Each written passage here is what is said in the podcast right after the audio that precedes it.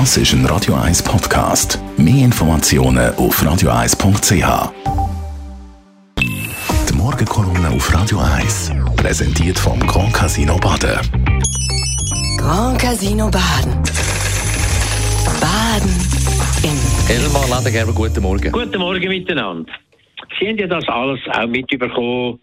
Letzte Woche hat die Geschäftsprüfungskommission vom Bundesparlament einen Bericht veröffentlicht, wo sie verfasst hat, wie sie untersuchen, wie der Bundesrat sich verhalten hat im Rahmen von der ganzen Pandemie.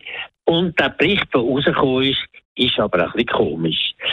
Tatsächlich ist ja gewesen, dass damals, vor mehr als zwei Jahren, wo die Pandemie losgebrochen ist, kein Mensch eine Ahnung hatte, was da auf uns zukommt, wie schlimm das wird. Die einen haben gestritten, dass es nur eine Grippe ist, die anderen haben gesagt, es ist wirklich eine schwere Infektion mit sehr vielen Todesfällen und so weiter. Das ist also ganz schwierig gewesen, richtig sich zu verhalten. Und kein Bundesrat und kein anderer hat auch eine Lehre machen drinnen und sich dran tasten. Ich finde, im Großen und Ganzen haben sie es nicht schlecht gemacht.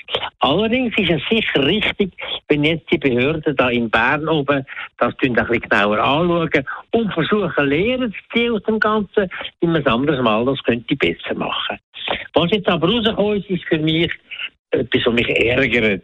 Weil die Kommission unter der Leitung von der Frau Pirrer Heimo, eine SP-Frau, haben herausgefunden, dass eines der grossen Probleme war, dass der Bundesrat viel Macht hatte.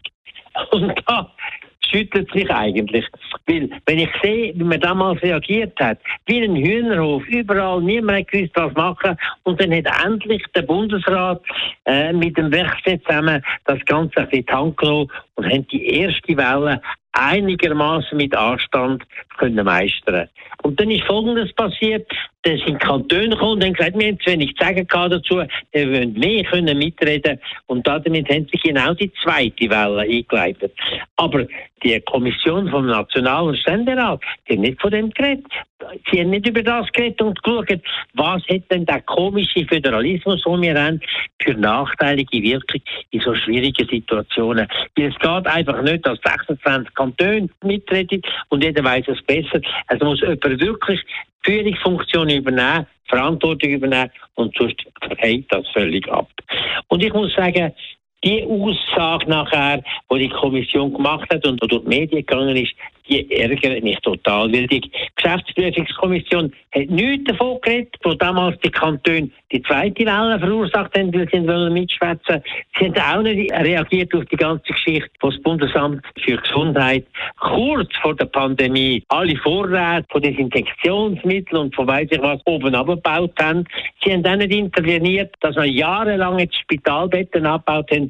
So geht's nicht. Sie sollen Konsequenzen ziehen, der Föderalismus, so wie wir ihn heute machen, ist diesen Situationen nicht gewachsen. Da braucht es strukturelle Anpassungen. Und es braucht vielleicht auch mal ein bisschen Dank gegenüber am Bundesrat Perse, der das wahnsinnig gut gemacht hat, mit Kollegen hinter dran wie der Maurer, wo immer allen nur in den Rücken gefallen ist. Die Morgenkolumne auf Radio 1.